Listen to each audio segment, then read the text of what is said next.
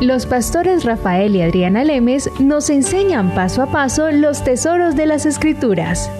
Descubriremos cuánto nos ama Dios y qué ha ganado para nuestro beneficio. Este programa es patrocinado por nuestros amigos, miembros y socios de Iglesia Palabra Pura y Blaze Ministries International. Hola amigos, somos nuevamente Rafael y Adrián en su ministerio Blaze Ministries, trayéndole a ustedes la enseñanza de la escritura, la revelación de la palabra de Dios, que Jesucristo ganó para y por nosotros y cómo debemos vivir con la fe en Él en este presente siglo malo para poder ganar las batallas que el enemigo quiere lanzar en contra de nosotros. Recordemos que la guerra fue ganada por Cristo hace dos mil años en la cruz, cuando Él murió y resucitó. Esa gran guerra la ganó Jesucristo a Satanás. Y lo que Satanás ha tratado de hacer, sobre todo en el mundo cristiano, es que el mundo cristiano siga implementado con falsas creencias, con mentiras, que los enlacen en la maldición. Y aunque seamos libres, si nosotros no entendemos cuál es la palabra, qué dice la palabra y disciplinarnos en la palabra, no vamos a poder disfrutar de la bendición de Dios. Es por esto necesario entender qué es lo que dice nuestra cabeza de la iglesia, Jesucristo.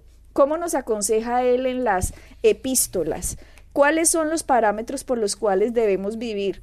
Y en estas decisiones y parámetros que debemos vivir se encuentra acerca de cómo manejar la familia. Se encuentra el cómo manejar las finanzas, se encuentra acerca de las relaciones entre esposos, relaciones padres e hijos, hijos padres, padres, familia, iglesia, iglesia, Cristo. Todo está unido a Cristo y a Él como cabeza tenemos que decirle, sí Señor, he aquí, estoy yo, obediente a tu palabra porque entiendo que tú encierras toda la sabiduría que yo en mi cabeza de chorlito o lo que el mundo quiera no voy a poder figurar sin tu guía. Exactamente. Adriana, el programa anterior terminamos contando sobre la historia de estos de esta pareja en la iglesia en la que estuve enseñando un poco sobre finanzas y cómo cómo salir de deudas.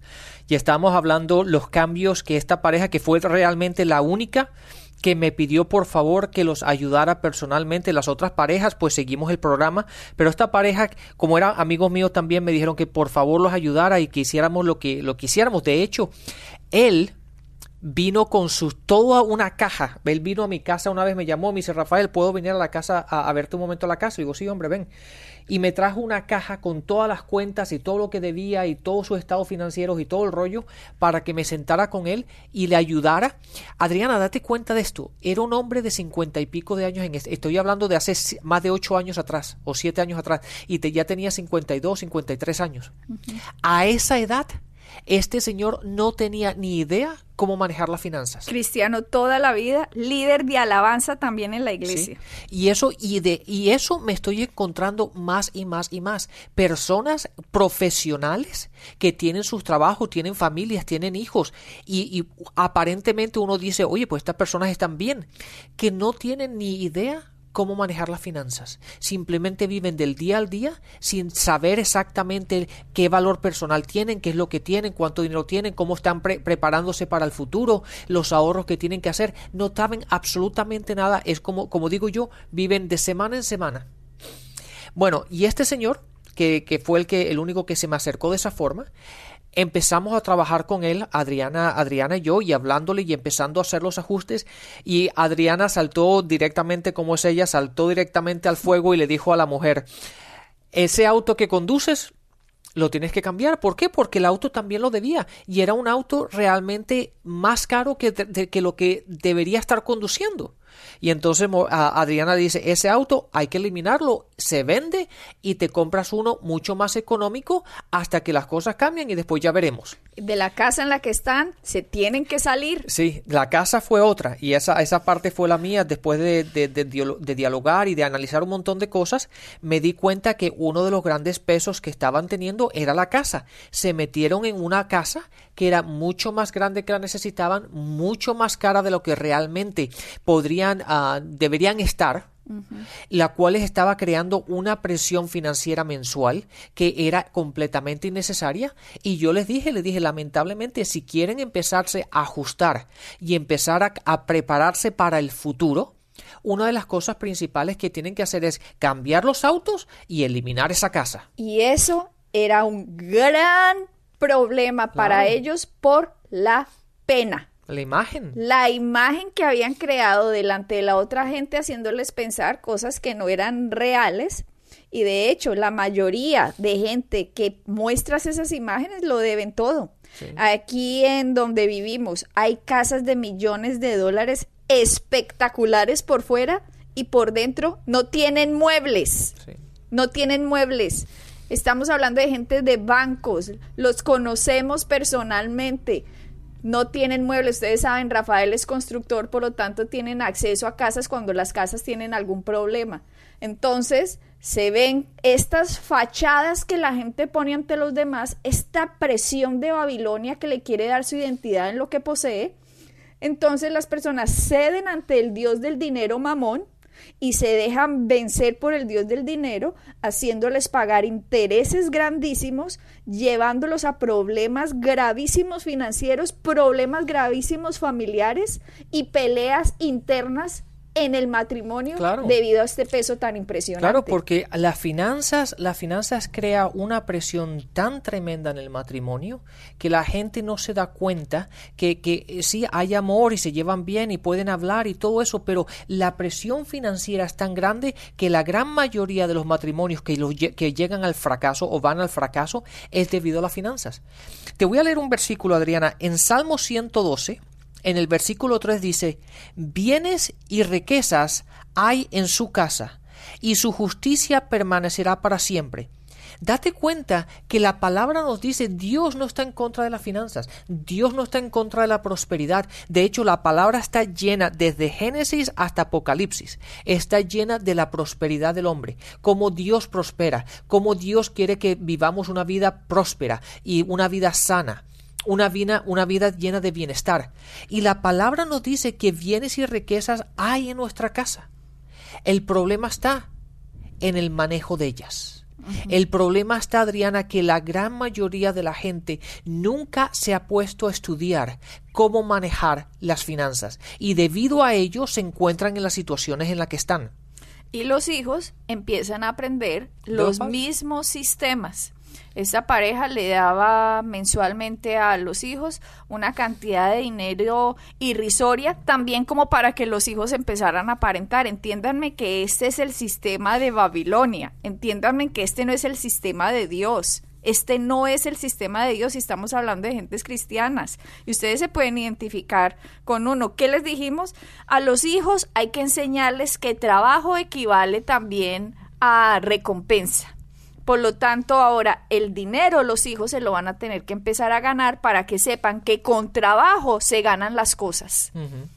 Ay, no, eso era otro grito en el cielo porque que vamos a pasar la niña sin el último iPhone, porque hay que darle el último iPhone. No, allá no hay que darle el último iPhone. Allá le puede dar cualquier Nokia que tengan por ahí hasta que ella, si quiere el último iPhone, entonces empiece a hacer cosas en la casa trabajar en la casa, tener la casa, ayudarle a la mamá en la limpieza. Responsabilidad. Sí, responsabilidad. Y si quiere, entonces les empiezan a dar un dinero semanal de acuerdo a las responsabilidades que vayan ellos haciendo Efectivamente, pero si ustedes les empiezan a regalar el dinero a sus hijos, ellos piensan que la vida es así. Si les empiezan a dar los caprichos a los hijos de los últimos tenis, del último iPhone, del último carro, de lo que ellos quieran, piensan que la vida es así de apariencias y esta vida no es de apariencias. Nosotros no le tenemos que aparentar a nada a nadie. Entonces, ese fue otro, ese fue otro reto que tuvimos con, con esa familia, porque aunque querían la bendición de Dios, pensaron que era, Padre, en el nombre de Jesús salgamos de deudas. No, les dijimos, ustedes están buscando en una oración la solución de los problemas y no en la sabiduría y la disciplina. Como confiaban tanto en Rafael, confían tanto en Rafael, bueno, Rafael, estos son los estados financieros. Como dice, dice Rafael, trajo todo en una caja, que de hecho la esposa se molestó porque dijo, no, ¿cómo va a ser eso? Se va a dar cuenta Rafael en qué situación estamos. Está, vea, ustedes creen que estamos escogiendo un caso, ay, qué aterrador. No, es lo normal, así piensa la gente, por Dios. La gente piensa así, tienen un chip metido que hay que transformarlo a través de la palabra. ¿Por qué les tienen que dar pena con nosotros? No le den pena con nosotros. Si les tienen que dar pena con un amigo, entonces no son sus amigos. Exactamente. Esa persona no es amiga suya. Esa persona lo que es es del mundo no entiende el sistema de Dios, no entiende la fe en Cristo y por lo tanto le ha dado a usted su identidad en lo que usted tiene, por lo tanto esa persona no es su amigo. Sí, un amigo es una persona que quiera ayudar y buscar el bienestar de la otra.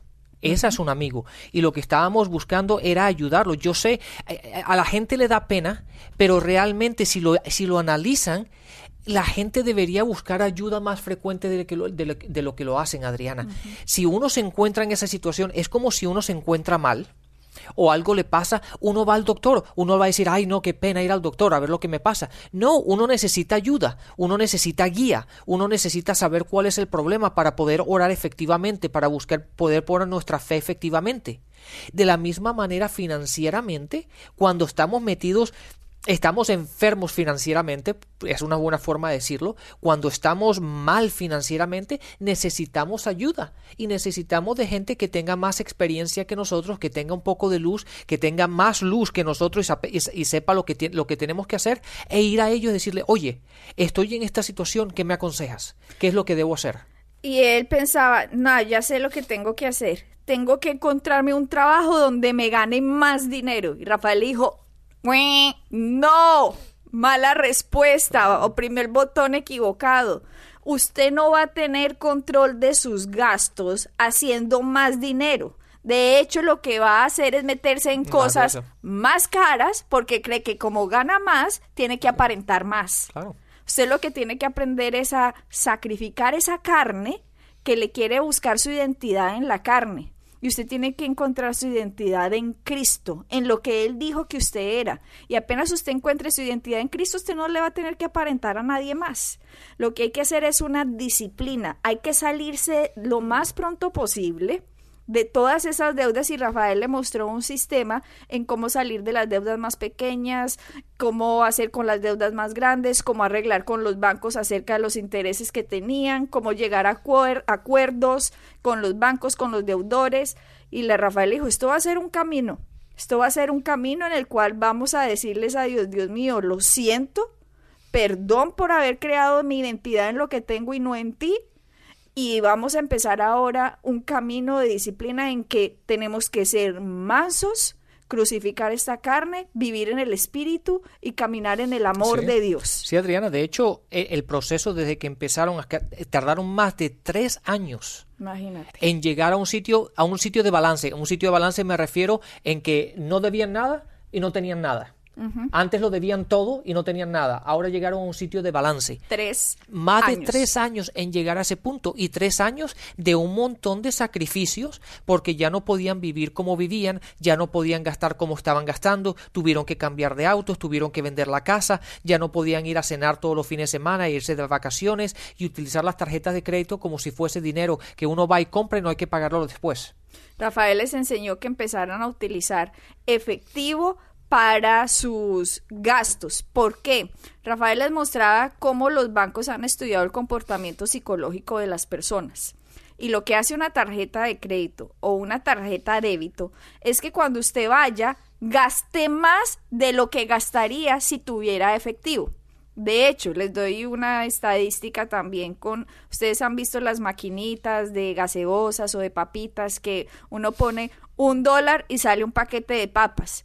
Pues, ¿qué descubrieron? Descubrieron que estaban perdiendo plata. ¿Por qué descubrieron eso? Porque se dieron cuenta que si utilizaban el sistema de tarjeta de crédito o débito, iban a triplicar las ventas en comparación de lo que estaban haciendo con el efectivo. ¿Por qué? Con el efectivo usted va con un dólar y saca un paquete de papitas, pero ahora lo están cambiando todo a plástico, porque cuando usted va con el plástico, cuando mete la tarjeta débito o crédito, usted, ay, bueno, la Coca-Cola también y una chocolatina. Sí, porque lo salado necesita algo de tomar y después el chocolate por lo dulce. Así que se triplicaron las, ventas, porque los bancos saben cómo es el comportamiento psicológico de la gente. Sí, Adriana, y sabes algo interesante, los mismos supermercados. ¿Tú te has dado cuenta cuáles son los artículos que la gente compra todo el tiempo? Leche, pan, mantequilla, ese tipo de artículos. ¿Tú te has dado cuenta que esos artículos siempre están al final del supermercado. Nunca, nunca están cerca de la puerta porque la gente entra a coger eso. Pero siempre los pone, la leche y los huevos, que es algo que la gente compra todas las semanas, todo el tiempo, siempre están al final en la última esquina. ¿Por qué? Porque los dueños de los supermercados quieren que tú tengas que caminar por todo eso y empieces a ver este producto y este producto y la leche y las papitas y el chocolate y el helado y todo, todo este tipo de cosas. Y cuando simplemente entraste al supermercado a buscar leche, sales con un carrito lleno. Imagínate. Es por eso que lo hacen así.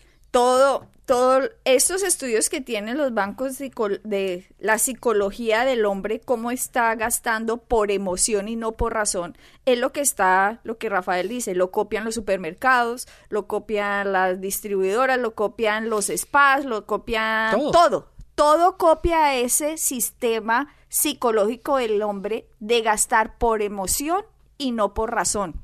Lo que Dios está buscando es que nosotros tengamos por la razón y no por emoción. Que el respeto no nos lo ganemos de los otros por lo que tengamos, porque si alguien nos respeta por lo que tenemos, no nos respetan. Pero eso es lo que vende afuera al mundo, lo que vende, la imagen. Entonces Rafael les mostraba, hay que empezar ahora en efectivo, porque cada vez que ustedes utilizan plástico, van a gastar más. Así que las tarjetas de, de crédito con una tijerita las vamos a cortar. Oh, no, eso era, mejor dicho, como estar matando el perro de la casa. sí, porque... Era ansiedad y todo, como, como, estoy perdiendo el poder. Sí, y ahora qué vamos a hacer, cómo vamos a subsistir, cómo vamos a poder a, hacer lo que, está, lo que estamos acostumbrados a hacer. Y ahí está el problema. El problema no era el dinero, el problema es que ese plástico los, los tenía, los controlaba. Era su Dios. Y con eso vivían y con eso con eso aparentaban y con eso vivían en una imagen y daban una imagen de lo que realmente no eran ni no tenían. Eso es lo que más duro le cuesta entender a la gente, que no lo tienes. Escúchame en una cosa. Rafael acaba de decir, ese plástico, ese dinero era su Dios. Y la gente dirá, no, pero yo voy a la, iglesia todos los domingos y voy los miércoles y, y estoy en todas las eh, programas y actividades que haga la iglesia y yo a mi Señor lo amo, oro completamente, oro de lunes a domingo, una hora, leo la palabra. ¿Saben qué pasa? Que cuando nosotros vivimos bajo el sistema de deuda, nuestro Dios es el dinero. O tenemos en una esquina el dinero y en otra a Dios, solo hasta que no estamos dispuestos a sacrificar la carne y vivir sin deuda y preferible vivir en un cuarto con un colchón en el piso y con una caja de icopor con hielo donde metamos el pollo y la carne mientras podemos salir y comprar con cash una nevera, mientras sigamos en ese sistema de que le tenemos que aparentar al otro, el Dios es el dinero. Y la gente no cree eso porque ahora se ha mezclado mucho esto del dinero como con Dios y el dinero no es malo. El dinero no es malo ni bueno. El dinero tiene el poder de hacer el malo, el bien cuando usted lo toca con sus manos. Sí, el, dinero, el dinero es simplemente una herramienta. Entonces, Rafael, si la gente no está dispuesta a, digamos, a sacrificar ese ego y esa imagen que la sociedad le vendió y decir, hombre, sí, me tengo que vivir a una pieza, porque no puedo vivir en una casa. ¿Quién le importa a la gente si usted vive en una pieza? ¿Qué le importa a la gente si usted se subió en un bus en lugar de un carro? ¿Sabe qué le importa? Le importa esa Lego a la imagen, a la carne. Y mientras nosotros no venzamos eso, la prosperidad no va a venir ni siquiera cuando pone usted los diezmos, porque no ha entendido que nosotros con los diezmos honramos a Jesucristo en manejar nuestro 90% como Él nos aconseja. Exactamente, la palabra, la palabra nos dice en los evangelios que si tú no eres fiel en lo poco, tampoco lo serás en lo mucho. Entonces, si no aprendemos a manejar lo que tenemos, lo que está en nuestras manos, lo que ganamos, olvidémonos del crédito, de las tarjetas de crédito, de todo ese tipo de cosas. Si no aprendemos a manejar lo que tenemos, ¿para qué estamos orando para que Dios nos prospere? Porque si tú no eres fiel manejando 40 mil dólares o 50 mil dólares al año, si tú estás metido en deuda y no sabes manejar esto, el que tú ores para que te, Dios te provee un trabajo que, que, pueda pagar 100 mil dólares, lo que está haciendo Dios es metiéndote más en el hueco que en el que estás. ¿Por qué? Porque tú estás orando, estás orando en contra de los principios bíblicos, estás orando en contra de la palabra. Entonces, en vez de orar, que Dios te prospere, lo que tienes que orar es, Dios, dame la sabiduría para saber manejar, para saber para poder salir del hueco en el que estoy, para poder representarte, representarte correctamente como el Dios que eres, el Dios que prospera, y una vez que llegues a ese sitio, entonces si ahora Dios prospérame porque ya he aprendido, ya ya sé cómo manejar las finanzas, ya he salido del hueco, ya te puedo representar como es, ya estoy caminando en la luz, ahora sí podemos hacer esto. Pero la gente no, la gente quiere la prosperidad, quiere el incremento cuando todavía está metido en un hueco y no sabe cómo salir. Impresionante. Y lo que hacen, y lo que hacen, Adriana, es que no se dan cuenta, pero lo que están haciendo es eh, profundizándose, abriendo un hueco más profundo en el que están. Y cada vez se va viendo el, se va viendo más oscuro, más oscuro, más oscuro y más oscuro. ¿Por qué? Porque están tanto metidos en deudas que llega un momento, Adriana, ¿por qué tanta gente en Wall Street, en Nueva York, se va, se, se suicidan? Porque llega un momento que la presión financiera es tanto y están tan metidos en deudas que no ven la luz del día, no ven cómo pueden salirse de ellas y la presión es tal que se suicidan. Y muchas veces eso es lo que pasa en el matrimonio, que la presión financiera es tan grande que tienen a los hijos por medio, tienen los colegios, tienen, tienen que pagar a, la, hipoteca de la casa, los autos, las tarjetas de crédito, ropa, a comida, vacaciones, y eso va incrementando, incrementando, incrementando, y llega un momento en que la presión es tanta que empiezan a pelearse, empiezan los problemas y no ven la solución, porque lo que ganan no es suficiente para poder simplemente pagar ni las cuotas de lo que deben. Rafael, ¿qué hacer? Presupuestos. Presupuestos. Rafael les creó un presupuesto a esta familia. Imaginen, 160 mil dólares al año, por Dios. Es que eso es un montonón de plata. Y debían mucho más de lo que ganaban. Por lo tanto, los presupuestos que Rafael les creó después de enseñarles qué, cómo, dónde, con los bancos, cómo hacer las negociaciones que iban a hacer de todo lo que debían, los llevó a un sistema de vida en el cual ellos no estaban acostumbrados, pero sí estaban dispuestos después de llorar, pelear, gritar y patalear, quejarse, avergonzarse porque les daba vergüenza y quitarles esa vergüenza fue duro en dar, hacerles dar a entender que los amigos no son los que a los que les quieren dar una imagen falsa se hicieron los presupuestos de acuerdo cómo debe manejar la casa, cómo deben manejar el, los hijos, y los hijos también les daban guerra. Porque, ay, pero ¿por qué si yo quería? No, es que ya no es así. Estábamos mal. Tuvieron que decirle a los hijos, hijos, perdónennos porque los estamos llevando a un sistema que los va a fracasar en la vida. Claro, los hijos se tenían que, que ajustar también porque los hijos estaban acostumbrados a un sistema de vida que ahora ya no lo podían tener ya los padres, al ajustarse ellos, obviamente se tuvieron que ajustar los hijos, porque los hijos ya no podían tener lo último de lo último que salía al mercado todo el tiempo, para estar igual que los otros amiguitos o lo que sea. Que también endeudados seguro estaban. Esa, probablemente. Ahora tenían que ellos ajustarse también y fue un aprendizaje para toda la casa. Las finanzas, Rafael decía, se manejan juntas. Lo que gana el hombre, lo que gana la mujer, todo va a un bien común y de acuerdo a ese bien común, a esa cuenta común, vamos a manejar el presupuesto. Aquí no es su dinero, hombre, no es su dinero, mujer, sino que es el dinero de los dos para la familia y de acuerdo al presupuesto que vamos a hacer familiar, vamos a vivir y nos vamos a ajustar y nos vamos a disciplinar. Y a los hijos, les dijo Rafael, los van a llevar a esa conversación, porque cada mes van a hacer el presupuesto del mes de acuerdo a lo que les enseñé. Y los hijos se tienen que sentar en esa mesa con ustedes. No es que, ay, venga usted y yo hacemos el presupuesto y los hijos por allá viendo televisión o en la calle. No, ustedes también para que desde las edades que tengan, tengan, entiendan cómo van a manejar sus vidas. Porque el ser exitoso no es casualidad sino es una serie de métodos que hay que llevar en la vida disciplinadamente para lograr el éxito. Así que estos niños, que no eran ya tampoco tan niños porque estaban en los 15 y la... 15, 18 años.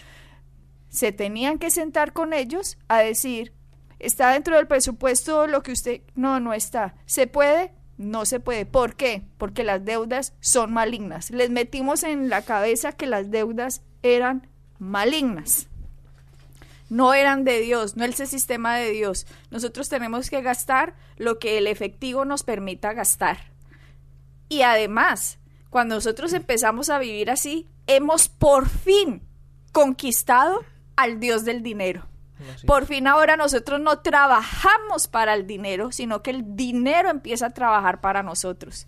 Solo es ahí cuando nuestra identidad no está de acuerdo a lo que los otros piensan, sino que lo que he formado yo en Cristo, que Dios me dice, ahora estás listo para ser promovido, ahora estás listo para el aumento salarial, ahora estás listo para una mayor oficina. Cuando has sido fiel en lo poco, ahora sobre lo mucho te pondré. ¿Qué sucedió? le dieron un aumento a este señor. Sí, después de unos par de años, sí. Crearon un espacio en la compañía que antes no existía empezó a ganar muchísimo más. E igual Rafael les dijo, siguen disciplinados con el presupuesto que les doy hasta que creen equity. Eh, sí, hasta que creen valor, hasta que eh, empiecen, la, la cuentas cambie. En vez de tener más de lo que deben de lo que tienen, empiecen a tener más de lo que deben o eliminar la deuda completamente, obviamente. Después de esos tres años, aunque le habían dado ya eh, mayor promoción, ya se habían ahora acostumbrado, digamos, a vivir de este forma, de esta forma, y ahora había que ahorrar. ahora. hay que invertir. invertir, invertir con sabiduría en nosotros mismos. Se les cambió la vida el habernos conocido. Sí, la, la palabra, de hecho, Jesucristo habla en los evangelios de la importancia de invertir. Él quiere, él, él, busca la inversión en nosotros, porque Él busca fruto. Date cuenta, Adriana, que nosotros nuestra función es bendecir, pero no podemos bendecir de las deudas, tenemos que bendecir del exceso. Imagínate. Y eso es algo que la gente, el que yo vaya a pedir, vaya a pedir 100 dólares al banco prestado para bendecirte a ti, eso no es, un, eso es una carga, eso no es una bendición. Lo que yo, de la única manera como yo puedo bendecir es bendecir del exceso que yo tengo y cómo vamos a afectar al mundo con el Evangelio si la iglesia está endeudada por Dios.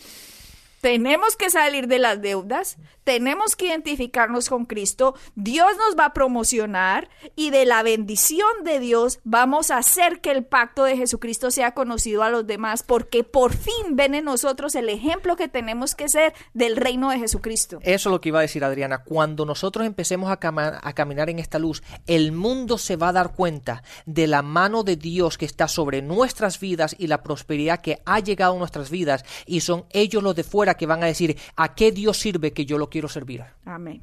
Amén. Bendiciones y hasta la próxima. Bendiciones.